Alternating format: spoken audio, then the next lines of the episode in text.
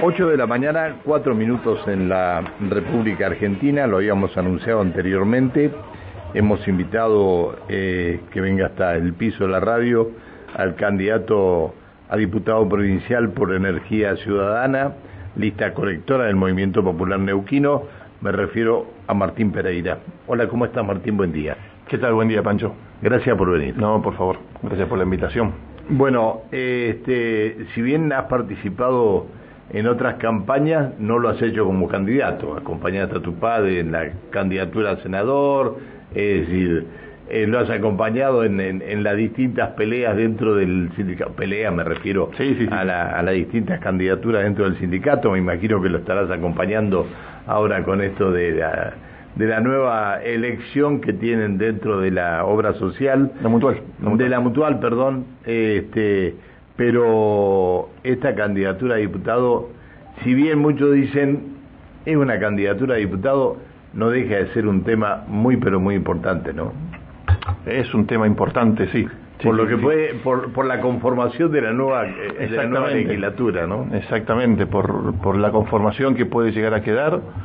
Eh, va a ser una elección reñida, pero y la conformación va a definir también el, el tipo de, no solo de proyectos, sino el tipo de la gobernabilidad, va a estar en juego bastantes cosas que, eh, que donde la legislatura, donde las diputadas y diputados tienen una relevancia, van a ganar una relevancia y una importancia bastante, bastante para la provincia.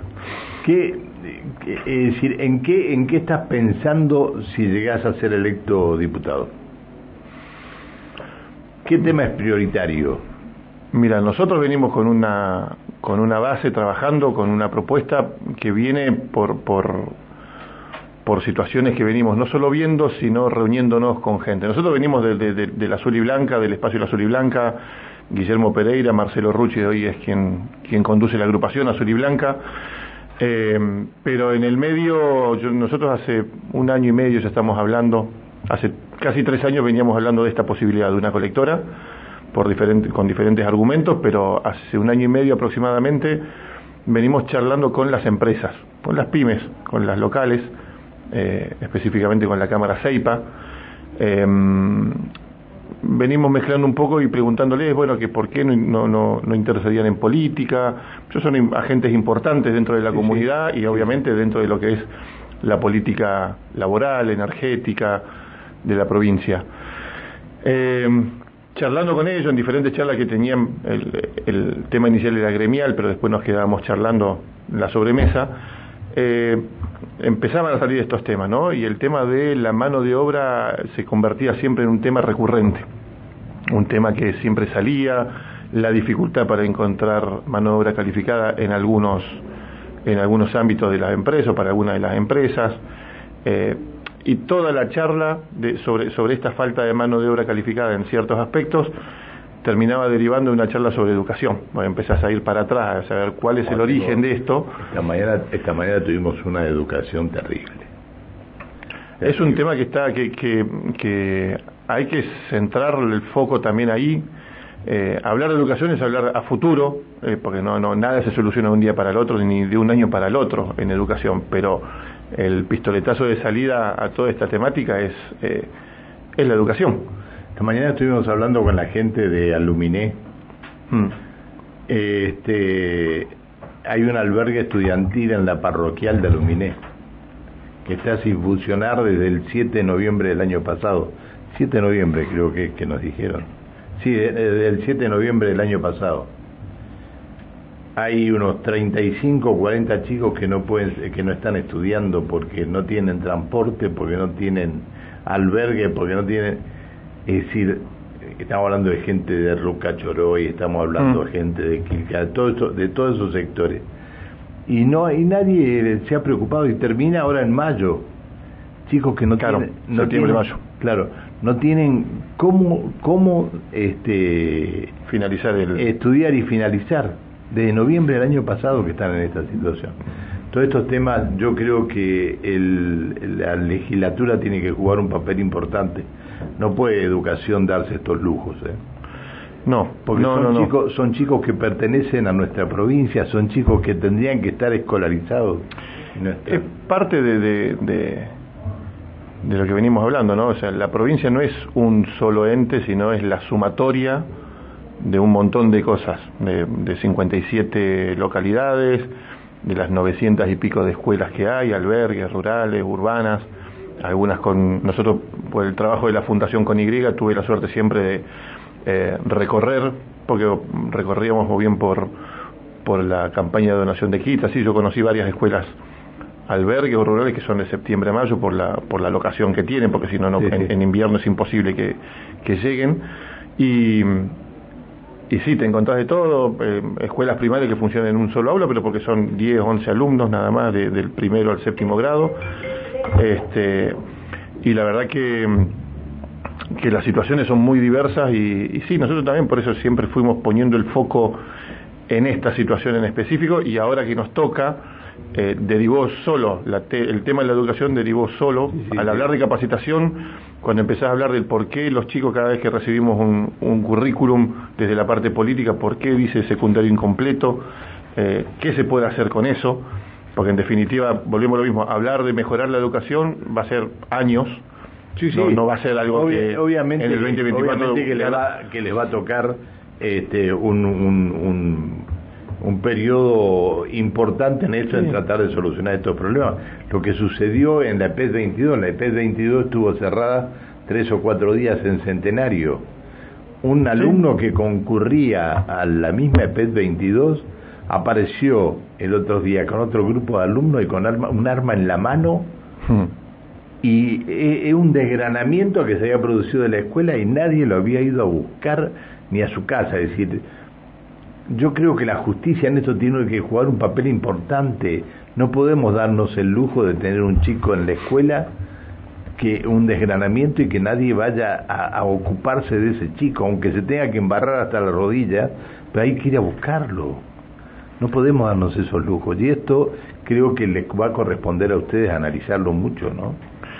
Creo que es eh, la legislatura en, todo su ámbito, y, no hablo ni siquiera de partido político ni, ni nada. Me parece que en algunos aspectos la, la, legislatura, las diputadas, los diputados eh, tienen que dejar de, de lado el color político para centrarse en decir, bueno, eh, qué se puede hacer desde ese ámbito para, no sé si mejorar o poner el foco al menos. Entonces, eso también lo que nosotros estamos hablando de, independientemente después lo que sucede con la, con, con la resignación de, de presupuestos. Si se sigue aprobando el mismo presupuesto, o mejor dicho, con el mismo porcentaje en educación, con el mismo porcentaje en viviendas, eh, por más que después digamos, no, pero esto después se hace un reajuste presupuestario y se deriva.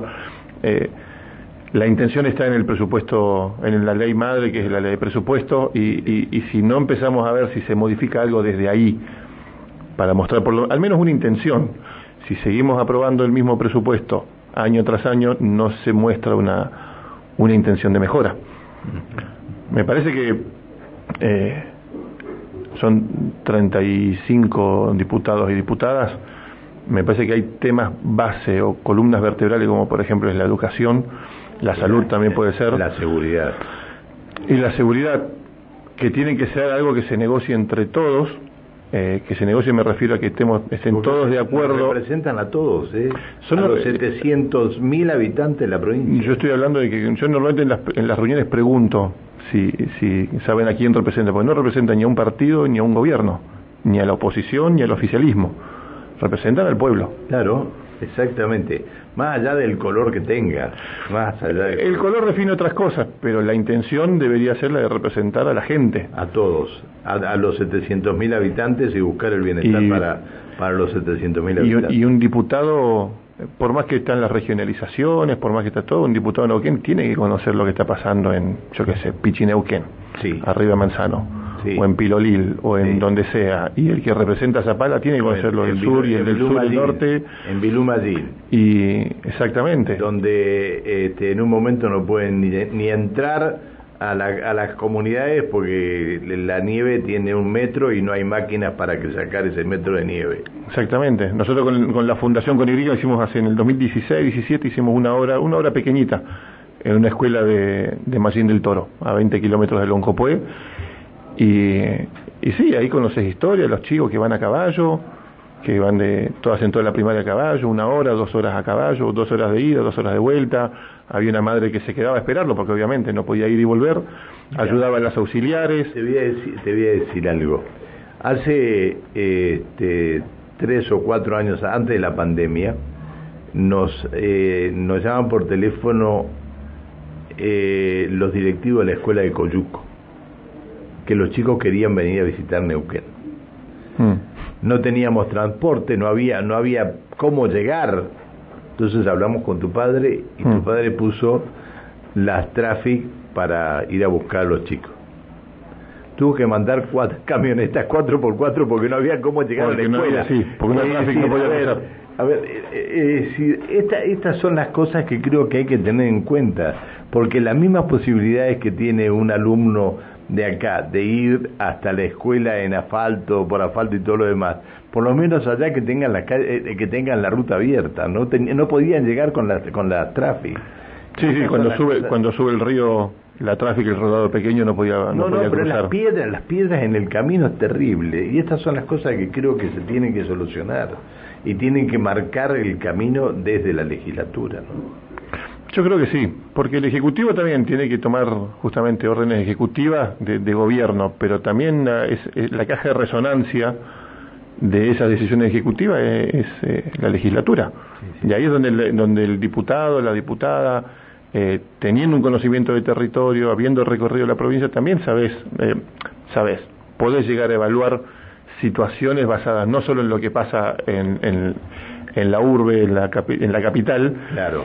sino cómo va, porque normalmente se pasa eso, ¿no? Nosotros acusamos a veces a los a los porteños, las decisiones de los gobiernos nacionales, que se toma todo en base a provincia de Buenos Aires, y a veces tomamos decisiones acá que están basadas en, el departamento de Confluencia nada más. exclusivamente, no es como si se gobernara para el departamento de Confluencia.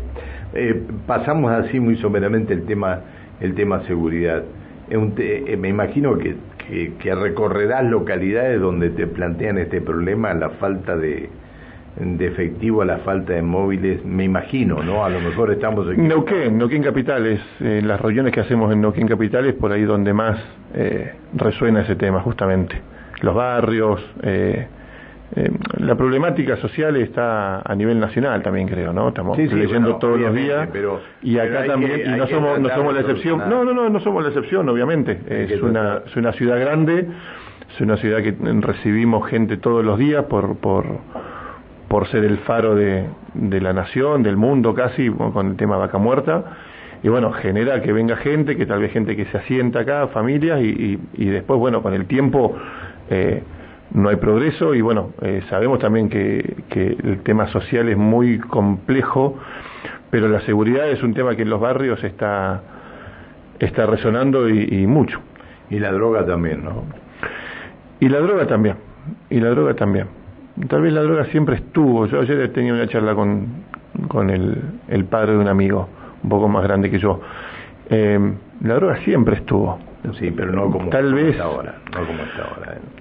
Tal vez no solo no como está ahora, sino tal vez la, la, la percepción, ¿no? O, o, el, estar tan acostumbrado, entre comillas, acostumbrado a verlo, a verlo pasar. Cuando lo anormal se transformó en normal. Claro, en algo como que, bueno, pero mira, eh, como que hay otras cosas peores. siempre, siempre, siempre hay una peor, entonces no es tan malo esto, podría ser peor. Estamos en ese, en esa tesitura, ¿no? De decir, bueno, pero mira, viste, podría ser peor, podría estar, no sé, consumiendo otra cosa. Siempre tenemos esa cosa de, de, buscar algo peor, entonces para que esto no sea tan, para lo que está pasando acá y ahora no sea tan malo, o no parezca tan malo.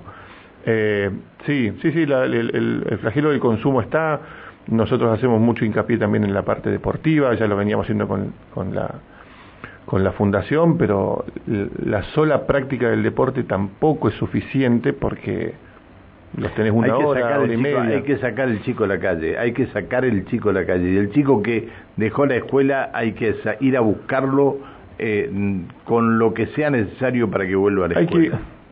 yo, yo soy de la idea que no sé, yo no sé si vuelven, la verdad. Eh, por ahí una persona, un chico, una chica que deja la escuela porque ya se sintió rechazado por el sistema escolar. pero sí me parece que hay que buscar alternativas para reescolarizarlos. Bien, si no es en la, en la institución, Sí, al sí, menos sí. que sea en un club de fútbol, en un club de danza, de- no importa. Pero para eso necesitamos que la gente, el profe de educación física o la persona que está a cargo de chicas o chicas en un, en un club o en un club de danza, no importa, tiene que tener herramientas también para, para poder reencauzar eh, esa situación, o por lo menos para empezar a motivar en la, en la parte formativa, en la parte educativa, para, para enseñarle cuál, cuál es el beneficio de estudiar, porque cuando uno, eh, cuando uno deja la escuela, yo calculo también que hay un tema familiar detrás, yo hago el mismo chiste siempre, como adolescente todos nos cuestionamos en algún momento para qué sirve la escuela, Claro, sí, me, sí, me está sí, sacando horas de mi vida, Sí, es cierto. eh, es cierto. pero a mí no se me ocurría abandonar porque mi madre me cortaba la cabeza. Claro. Sí, sí, sí, sí. Yo tuve esa suerte, que me dijo, no me importa lo que piense, no me importa lo que haga, vos a las 7 de la mañana me despertaba, me subía al coche y me llevaba. Claro. No me daba opción. Y está bien. Según ella, tu única función ahora era- es estudiar. claro, Y está bien. exactamente. Pero yo tuve esa suerte. No todos tienen esa suerte de una familia que dice, no, no. Hay familia que dicen, bueno, yo qué sé. Sí, sí, es cierto. Cuando comenzamos la charla eh, me dijiste que estuviste con la gente de Ceipa y que mucho Mm. hablan con la gente de Ceipa.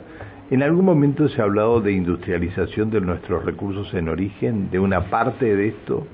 Yo sé que es un tema que ustedes lo vienen analizando desde hace mucho. Alguna vez, alguna vez lo, lo charlamos porque alguna vez eh, alguien me dijo, hace un año y medio, hace un año, año y medio, alguien que supo ser del ambiente eh, petrolero, o sigue siendo, no lo sé, me dijo que me hizo ver que en Neuquén eh, la- son todas empresas de servicio, pero no hay industria. Y era cierto. Ahí, ahí caí en la cuenta que es verdad, que, que todo lo traemos de afuera o que todo se produce afuera, se hace afuera, se manufactura afuera. Afuera me refiero, no sé, de- puede ser La Pampa, Buenos Aires, lo que sea. Eh, Fíjate que y no nosotros pagamos la luz más cara que en Buenos Aires, porque el kilómetro cero está en la ciudad autónoma de Buenos Aires. Entonces nos cobran el transporte hasta acá cuando nosotros tenemos acá. Pero no quiero sacarte de ese Sí, tema. no, no, no, pero, pero aparte de eso, eh, eh, la, la, la redistribución, también en, en Buenos Aires hay no sé cuántas cientos o miles de industrias. Eh, también el precio de la energía tiene que ver en cómo se redistribuye. No es lo mismo redistribuir, cobrar un precio de energía a, dos fábricas que a mil. Cuando vos tenés que dividir ese precio, cada uno paga su, su proporción. Pero aparte de eso, lo que pasa es que lo que hablamos una vez con Seipa, que ellos me explicaban que lo habían planteado, mejor dicho, entre ellos lo habían planteado, lo habían hablado, que lo que tenemos siempre en Argentina es este gran problema de, de- del el costo que tiene una, abrir una empresa. Bueno, me dijeron, ese costo multiplicado lo que es una industria, por todo lo que, lo- todo lo que se necesita.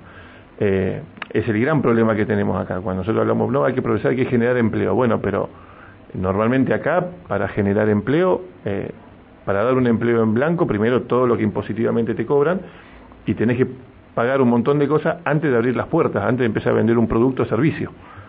Eh, yo me acuerdo de un amigo mío, en algún momento eh, habían abierto un restaurante ahí en el centro y, y yo iba viendo porque él me iba contando y, y había solamente para tener la llave en mano había pagado una locura, más los permisos comerciales, más y tenía que estar y tenía que empezar para empezar a capacitar eh, los mozos tenía que haber- ya empezar a pagar los sueldos antes de abrir la puerta, entonces siempre vamos a tener ese problema. Los otros días estuve hablando eh, con la gente de la MUNI porque me quiero interiorizar por el tema del polo tecnológico, Sí. que me parece una muy buena idea, a mí, a mí en lo personal me encanta, Excelente idea. pero también pregunté eso y dije, bueno, ¿cómo va a ser la, la movida? Porque no tenemos la cultura americana del emprendimiento, del startup. Porque hablamos de que, no, no, que Steve Jobs abrió Apple, la inició en un garage. Acá no lo podés hacer. No te dejan estar en un garage. ¿Cómo te van a dejar de estar en un garaje? Entonces, Es, eh, es totalmente distinto entonces todo. yo ya necesito una inversión solamente para abrir un local. Vos Y sabés que hay gente- equipamiento y todo lo que se haga falta. Entonces ya empezás con un costo otra vez que no que, que no va de la mano con lo que es el concepto de la startup. Hay, hay comerciantes que han decidido ir a instalarse en Chipolete y han dejado en Neuquén por este motivo, ¿no? Sí, sí, sí, sí. Es que es un problema a nivel nacional, pero acá obviamente por los costos que tiene todo, se, se agrava. Chipoletti está, cruzamos un puente, atravesamos el río y ya todo creo que está 20%, 25% más barato. Claro, exactamente, exactamente. Exactamente. Entonces, así es. Hay, hay temas que, ya, se nos escapan a lo que es el, ámbito provincial. Esto ya viene por, por impuestos nacionales, por, venía hablando, charlas de, que siempre hemos, hemos planteado. Se venía hablando mucho de lo que podía dar la planta de agua pesada, pero ahora estamos hasta con hasta alguna volanteada están haciendo hoy desde las siete y media de la mañana los muchachos de, de la PIAP, porque este, realmente están muy preocupados. Es decir, no sé si se va a poder hacer algo en una de las líneas de la planta de agua pesada para sacar este o para el amoníaco o para mm. alguna otra cosa. No sé, pero creo que algo tenemos que buscar. Porque si no nuestros hijos, nuestros nietos van a tener no van a tener un futuro en la provincia. Nosotros tenemos que buscar eh, a dónde va lo de lo de vaca muerta. Porque puede que no lo veamos ni vos ni yo, pero en algún momento esto se termina. Claro.